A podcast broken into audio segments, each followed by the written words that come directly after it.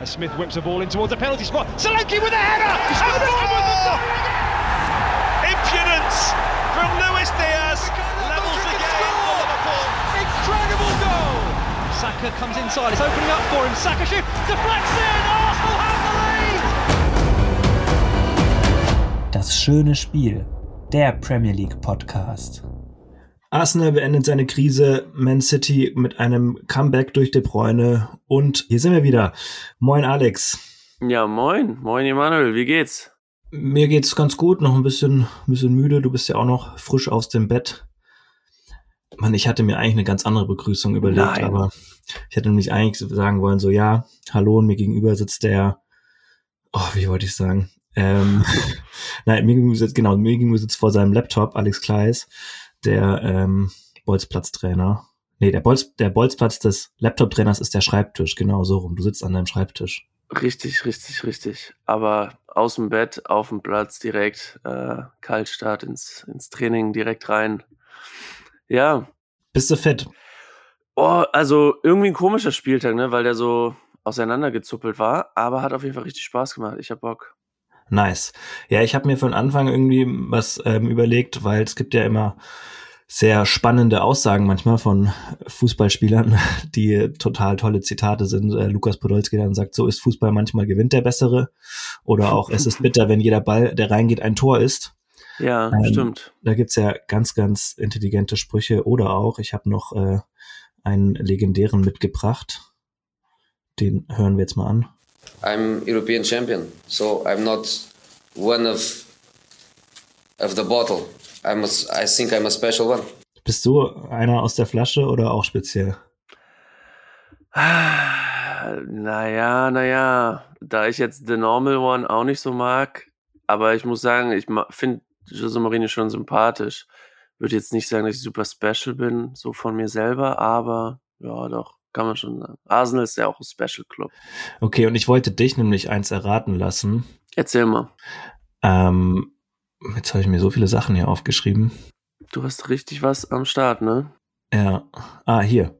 Man darf nicht alles so schlecht reden, wie es war. Wer hat's gesagt? Lothar Matthäus, Freddy Bobic oder Mehmet Scholl?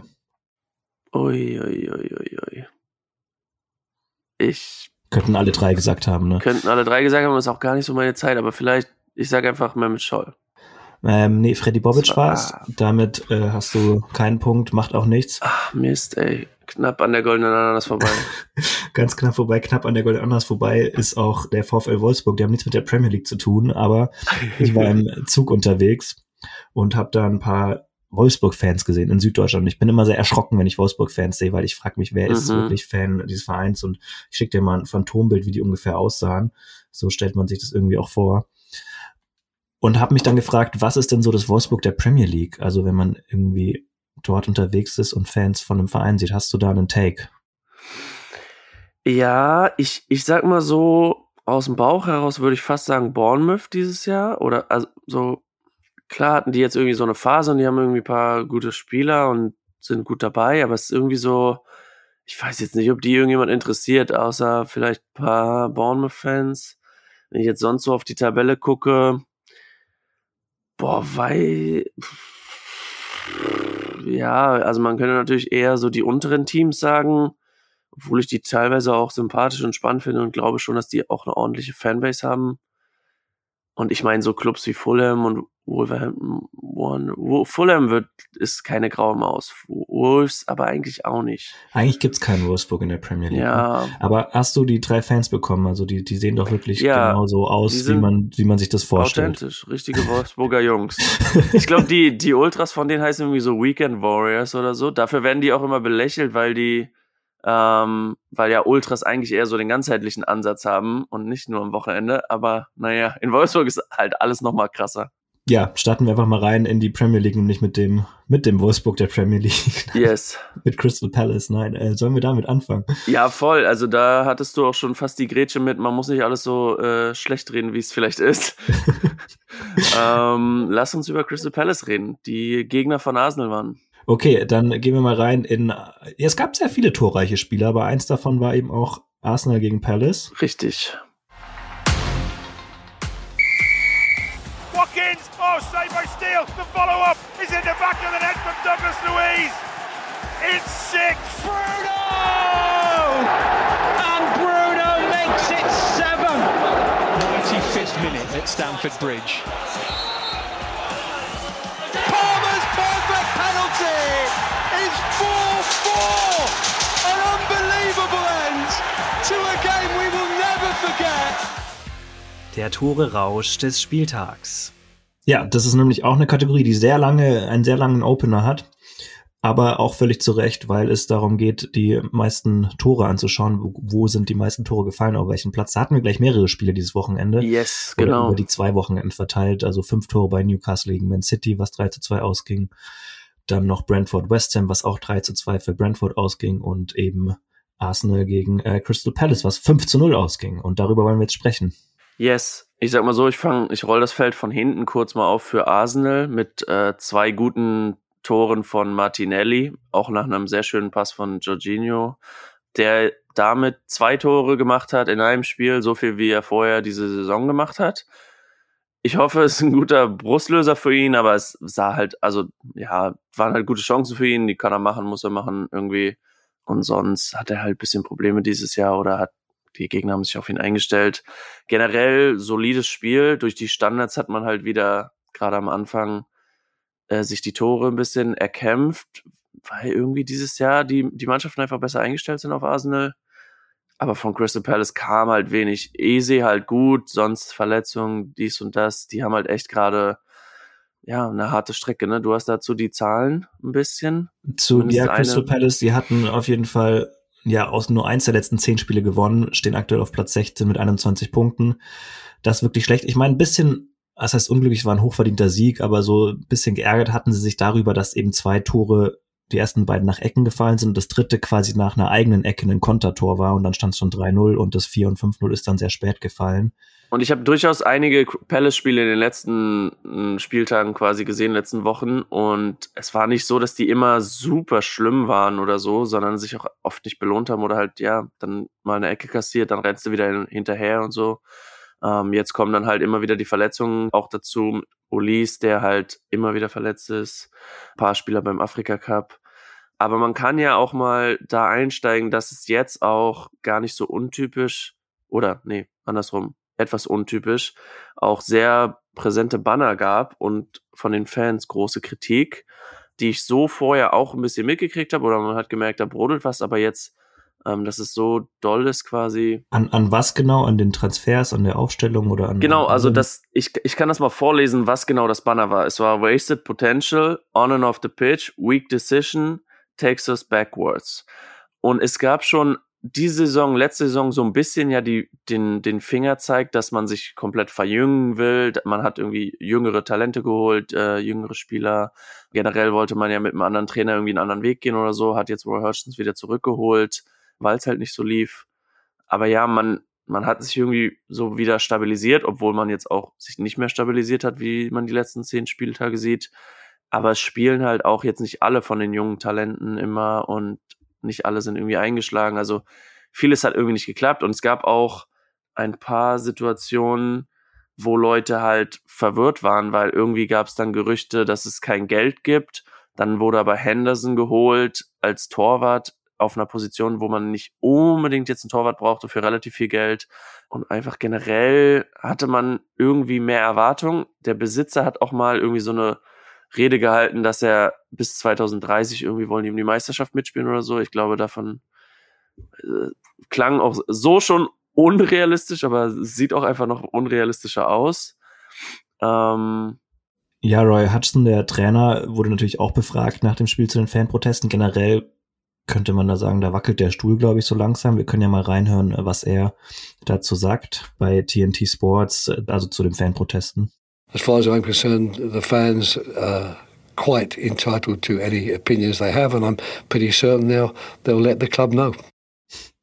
Also er ist, er ist, er ist bekannt als Gentleman, er ist immer, stellt sich den Fragen und hat auch ganz ruhig darauf reagiert, dass natürlich jetzt auch seine Position in Frage gestellt wird und dass man sehen werden muss. Und aber aus seiner Sicht tun sie alles, was sie können und es klappt eben gerade auch nicht in Ergebnissen. Aber das, das sieht momentan echt nicht gut aus. Voll. Ja, also ich muss sagen, ich finde die durchaus sympathisch. Wäre schade, wenn die irgendwie jetzt noch wirklich doll abrutschen. Und wenn man jetzt auch so guckt, die haben halt durchaus solide und auch talentierte Spieler. Also ein Tarek Mitchell, Mark Gay, die sind beide im Dunstkreis der englischen Nationalmannschaft. Die haben halt Michael Olise, den will irgendwie, keine Ahnung, United will den auch gerade haben, Arsenal findet den auch nicht schlecht und Eberechi Eze war sogar ja mal in der Arsenal-Jugend, ist da rausgeflogen damals. Und ja, Lerma, Ducouré, alles krass solide Spieler, gute Spieler. Eigentlich vorne auch ein paar gute Stürmer, Mateta, Edouard, Ayu seit Jahren auch immer gut dabei eigentlich. Aber ist es dann eine Frage der Taktik des Zusammenspielens, nicht eingespielt sein oder zu viele verschiedene Formationen? Ich würde fast sagen, das müssen wir noch mal ein bisschen beobachten, weil ich habe jetzt keine keine abschließende Analyse, woran es so krass hapert. Also, wenn man jetzt hier guckt, gegen Chelsea 2-1 verloren, gegen Brighton hat man mal 1-1 gespielt, gegen City ja auch 2-2, Liverpool 2-1, das sind ja jetzt auch keine deutlichen Niederlagen. Gegen Bournemouth mal 2-0. Ja. Ähm, Luton verliert man auch 2-1. Also sind natürlich auch echt unangenehme Spiele, wenn man dann halt auch gegen die ganzen Teams unten halt verliert. Gegen Burnley haben sie gewonnen 2-0. Es ist halt immer so ein knappes Ergebnis, selbst gegen Tottenham oder so. Gut, gegen Newcastle haben sie mal vier gekriegt und jetzt halt gegen Arsenal dann auch, aber sonst halt wirklich immer mit einem Torunterschied. Ne? Also es könnte halt dann auch mal schnell umschlagen so. Wenn man da jetzt abziehen würde, gut, zwei Tore nach Ecken, verteidigen sie besser, kriegen kein Konter, dann läuft es vielleicht auch anders. Andererseits ja. muss man auch sagen, Arsenal ist das stärkste Team nach Standards, ähm, yes. machen da yes. die meisten Tore. Also war das jetzt auch nicht überraschend, dass der Spielverlauf dann so kam. Ich würde sagen, dann machen wir dahinter jetzt mal einen Punkt und schauen uns. Ich glaube, die können nächste Woche einen Befreiungsschlag gegen Sheffield setzen. Das stimmt. Das ist das, mein Abschlusspunkt. Das ist richtig. Da ist es ein guter Übergang, nämlich, weil jetzt soll es nämlich um Sheffield gehen. Und zwar in dieser Kategorie. And uh, it's a foul. Oh, it's red! It's a penalty. It's gone in, but the flag goes up and Son looked to be well offside. Pfiff der Woche nämlich dem Pfiff der Woche, weil Sheffield United, die hatten ein spektakuläres Spiel gegen West Ham United am Wochenende, was 2 zu 2 endete. Und ähm, ja, Sheffield weiterhin abgeschlagen auf dem letzten Platz mit zehn Punkten. Immerhin zweistellig. Immerhin zweistellig jetzt, aber ja, das sieht nicht gut aus. Ähm, Pfiff der Woche, um nochmal kurz darauf zurückzukommen, was damit auf sich hat immer wenn es mal ein, ein Spiel gibt, was so alles in sich hat, mit ganz vielen äh, wilden äh, ja, Sequenzen, Schiedsrichterentscheidungen und so weiter, dann lohnt sich das auf jeden Fall auch von der Perspektive anzuschauen. Und bei diesem Spiel gab es zwei Elfmeter, zwei rote Karten, ein wahnsinnig spätes Tor dann noch zum Schluss. Also da war alles dabei, mehrere kritische ja, Entscheidungen. Eingriff vom VAR, also viel, viel Stoff, über den man sich ärgern konnte auf beiden Seiten. Kurz zum Spiel, ähm, Maxwell bringt, hat West Ham in Führung gebracht, auch also West Ham eigentlich favorisiert. Die haben sich auch sehr geärgert, dass das dann nicht äh, über die Zeit gebracht wurde. Dann ähm, ist noch vor der Pause das 1-1 durch Ben Barretton gef gefallen, äh, Ben Barretton Diaz, der als Leihgabe von Villarreal da ist.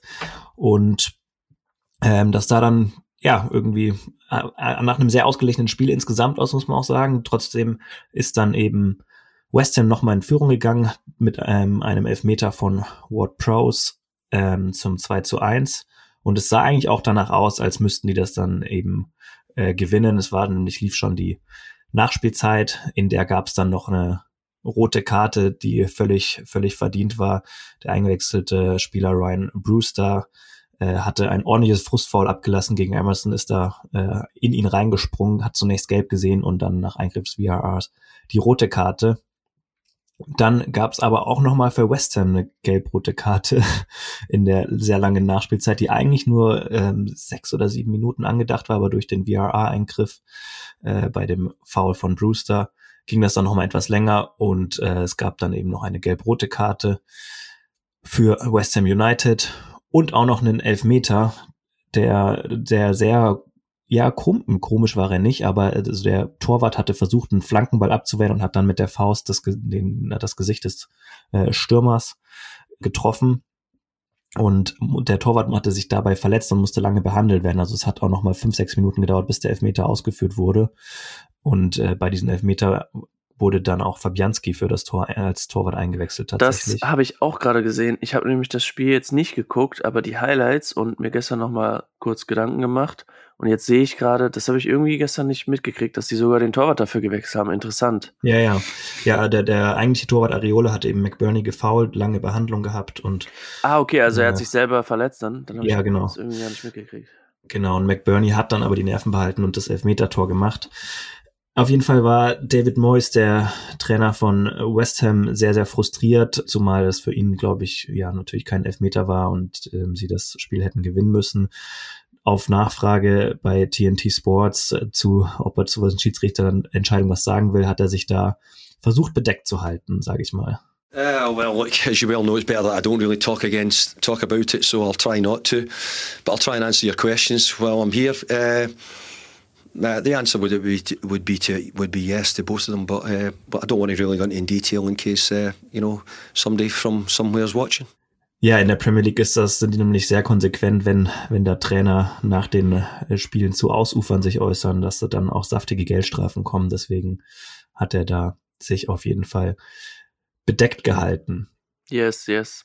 Findest du das generell gut eigentlich? Weil das war ja jetzt bei Arsenal und Ateta auch schon öfter das Thema. Der wurde auch öfter zurückgehalten, bestraft und so. Findest du das generell gut, dass es da teilweise so, ich würde jetzt mal sagen, sich auch vermischt mit, man sollte auch mal Kritik üben, aber es wird auch schnell dann sofort bestraft und weggebügelt?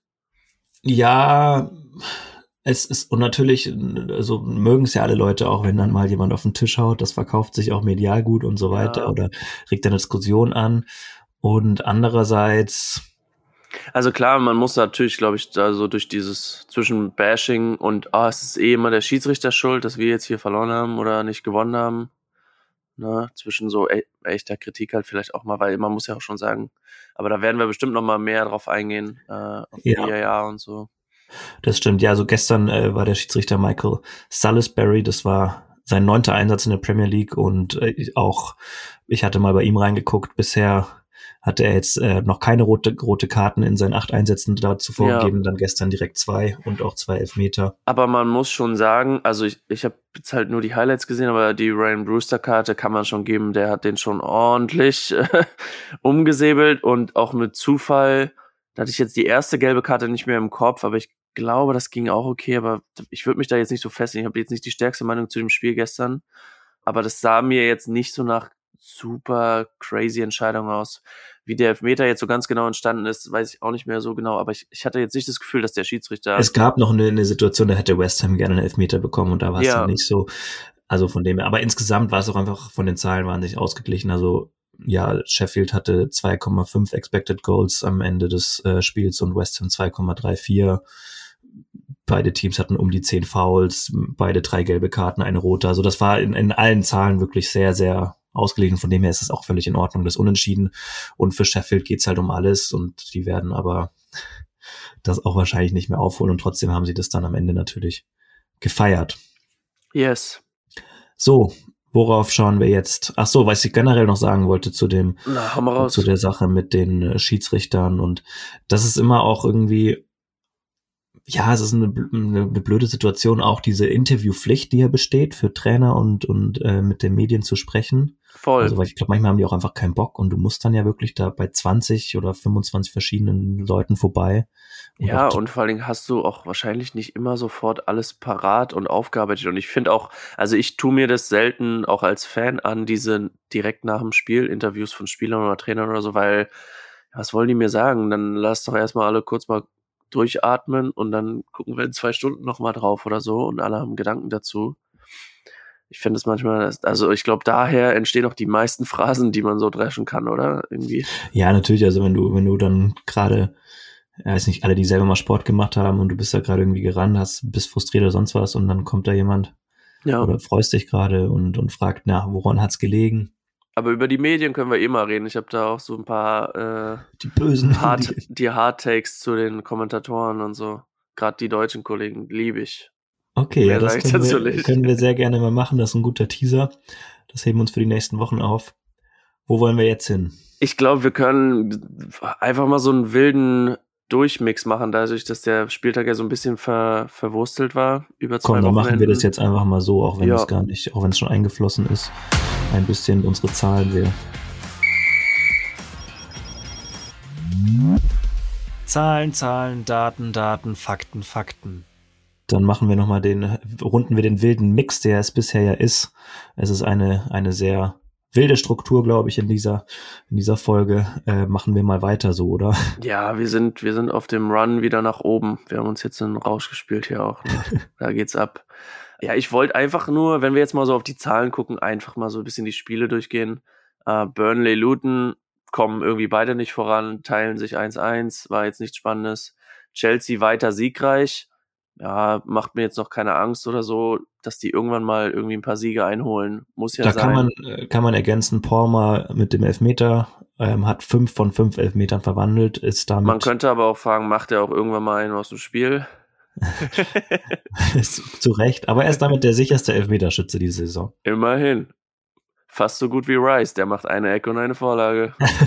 Aber sind andere Levels. ähm, ja, Newcastle war irgendwie nah dran, an einem Sieg vielleicht, aber halt auch nicht, weil De Bruyne ist zurück, ne?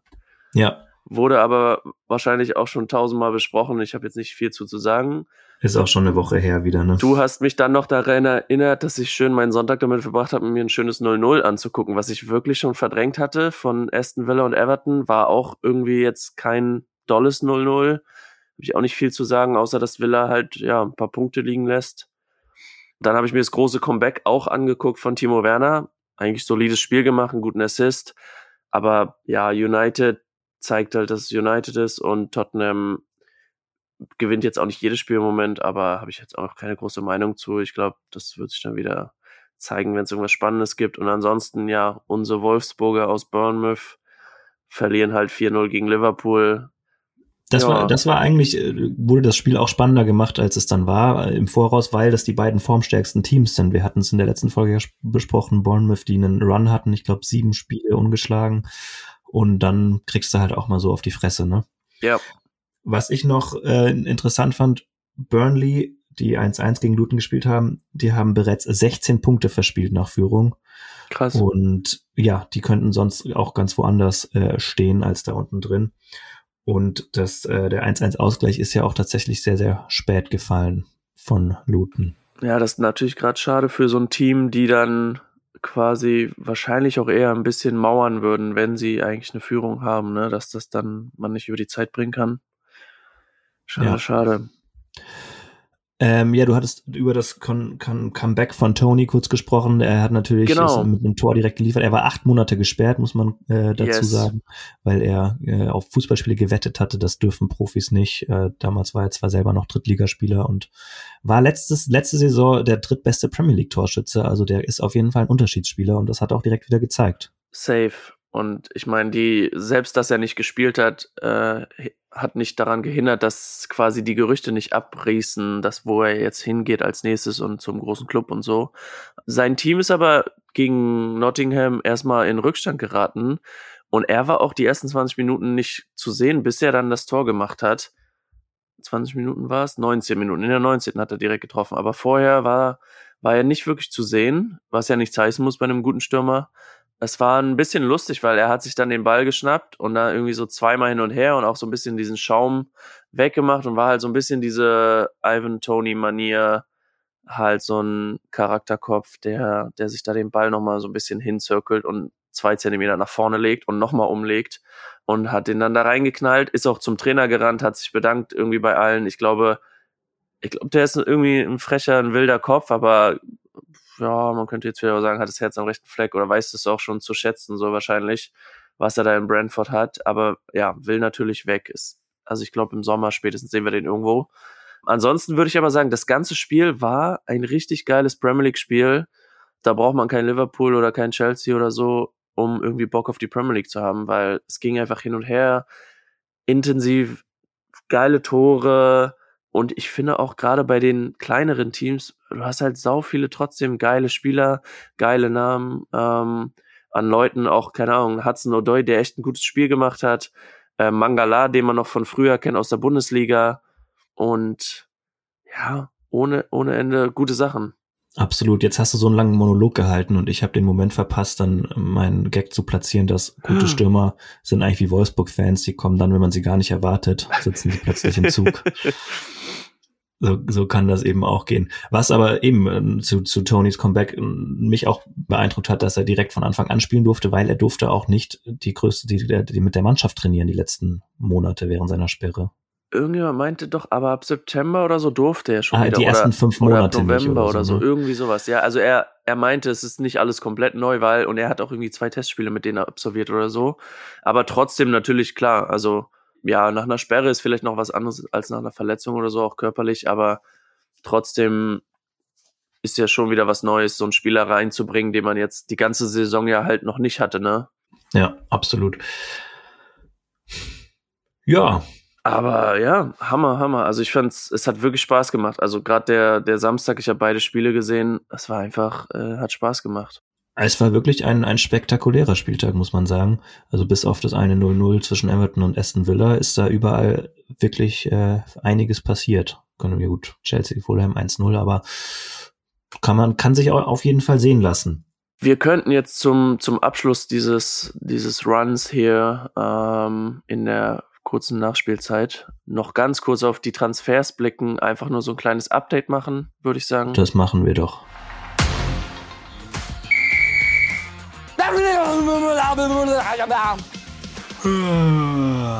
Die Gerüchteküche. Yes. Ja, wollen wir kurz ab, also ich meine, gut, wir hatten ja letzte Woche in der Folge, die schon zwei Wochen alt ist, quasi auch nicht mal alles up to date, das, das frühstückst du mal kurz ab, ne? Genau, also ich würde sagen, ich guck mal gerade rein, aber tatsächlich finde ich die Transfermarkt.de Seite manchmal bei den bei diesen Leihgeschäften echt unübersichtlich. Aber generell kann man sagen, wenn wir bei Brentford waren, die haben auf jeden Fall sich verstärkt mit Sergio Reguilon, wo sie vorher noch gesagt haben, wo ich auch selber ein bisschen überrascht war, weil ich mir gedacht hätte, das ist so vielleicht eine Kategorie über Brentford vom Spielertableau, wo man reingreifen würde. Aber sie haben ihn auf jeden Fall jetzt ausgeliehen und haben sich noch ein Talent geholt aus der Türkei, 18-jähriger defensiver Mittelfeldspieler für 4,5 Millionen, von dem ich leider noch nie gehört habe tatsächlich. Aber wirkt erstmal schlau, äh, beide Transfers, also sich auf, auf kurze Sicht und auf lange Sicht da irgendwie was holen. Ansonsten, Dedrick Fofana ist jetzt tatsächlich ja von äh, Union weg und Chelsea hat ihn weiterverliehen. Sonst kann man sagen, Dragosin ist fest verpflichtet, über den hatten wir, hatten wir noch nicht bestätigt, glaube ich, ne, damals. Hat sich gegen Bayern entschieden, kann man so deuten. Wer weiß, wie weit Bayern da wirklich dran war oder nicht oder mitgehen wollte. Ansonsten ist jetzt auch noch nicht so krass viel passiert. Ähm, was ich halt interessant finde, ist, ich habe jetzt viel gelesen, dass viele der Vereine wegen Fairplay-Regeln und so weiter halt nicht so handeln können, wie sie es wollten, unter anderem auch Arsenal oder einige Clubs. Wir sind ja auch gerade dabei, noch wieder zu sehen, dass bei Nottingham Forest und bei Everton wohl nochmal es zu Strafen kommen könnte. Was bei Nottingham auch nicht überraschend ist, weil die hatten ja die letzten zwei Jahre ordentlich zugeschlagen. Ich glaube, das letzte Jahr oder das Jahr davor war es ja auch, wo die so wirklich einfach gefühlt jeden geholt hatten. Ist auf jeden Fall spannend. Aber im Detail können wir es auch schon wieder abhaken, glaube ich, wenn du jetzt nicht viel hast, weil ich finde, es ist jetzt nichts, nichts krass Großes passiert. Ich würde sagen, da bleiben wir einfach dran und schauen da nächste Woche nochmal drauf und kommen damit auch schon zu einem Ausblick. Wir haben nämlich nächstes Wochenende keine Premier League Spiele. Ja, sehr und da, zur Trauer. Das wollte ich eigentlich vorab mit dir besprechen, aber ich sehe es jetzt eigentlich ein. Wir hatten da gestern Abend kurz Kontakt zu, dass wir die nächste Folge nicht nächsten Dienstag rausbringen, sondern nächsten Donnerstag, weil die nächsten Spiele sind eben am Dienstag, den 30.01. und Mittwoch, den 31.01. mit noch einem Spiel am 1.2., ähm, dass wir diesen, den 22. Spieltag dann besprechen und die nächste Folge nächsten Donnerstag erscheint ausnahmsweise. Das, das macht auf jeden Fall Sinn an der Stelle, sonst müssten wir nächste Woche über irgendwas anderes sprechen. Da ist halt nur die Frage, wollen wir, wollen wir ganz spät aufnehmen nach dem Liverpool-Chelsea-Kracher? Am Mittwochabend. Ja, wär das können spannend. wir, können wir schon versuchen einzurichten. Das wäre auf jeden Fall dann ganz Aber frisch. ja, ich glaube in dem Fall, wir wollen so ein bisschen unseren Rhythmus beibehalten, aber hier und da in der sogenannten englischen Woche muss man da einfach mit dem Rhythmus mitgehen. Ne? Da muss man die Trainingsintensivität anpassen. Auf jeden Fall, das, das wird, wird, jetzt, wird jetzt passieren müssen in, in allerlei Hinsicht. Und von dem her machen wir das so, oder? Würde ich sagen, würde ich sagen. Dann machen wir es so. Und was wir dann noch sagen können, ist, wir sind jetzt auch auf Instagram zu finden. Yes. Wie heißen wir da? Du bist unser Administrator. Ähm, ha, jetzt hast du mich hier aus der Kalt kalten, erwischt. Ja, ich, ich war Kalt noch erwischt. auf der Bank, habe mir noch die Mütze ins Gesicht gezogen, jetzt muss ich hier doch noch eingewechselt werden. Ja, jetzt musst du mal ganz schnell die Schienbeinschoner noch umschnallen. Das schöne Spiel mit OE natürlich, Hammer, unterstrich Podcast. Es gibt unglaubliche Null-Postings. Ich plane da aber großes, kleine Tippspiele, lustige Memes teilen, lasst uns diskutieren, ein bisschen quatschen. Ich bin noch am überlegen, ähm, auch wahrscheinlich vielleicht mehr ein bisschen aktiv zu sein auf Threads, weil nicht alles wird wahrscheinlich immer so bildbasiert sein oder irgendwie Posting-basiert. Aber da fuchsen wir uns noch rein und gucken wir, wie wir euch auch noch belustigen können auf und abseits des Platzes. Das bekommt ihr auf jeden Fall von uns dann mitgeteilt, sobald das stattfindet. Ja, empfiehlt uns gerne weiter oder auch meldet eu euch bei uns mit Tipps und sonstigen, äh, mit Tipps, Kritik, Feedback. Da freuen wir uns drauf. Auf jeden Und wünschen Fall. euch noch eine schöne Woche, würde ich sagen. Ja, gut Kick, ne? Gut Kick, das waren für euch Alex Kleis und Immanuel Pedersen. Dann sagen wir damit Ciao, Tschüss. Ja, tschüss.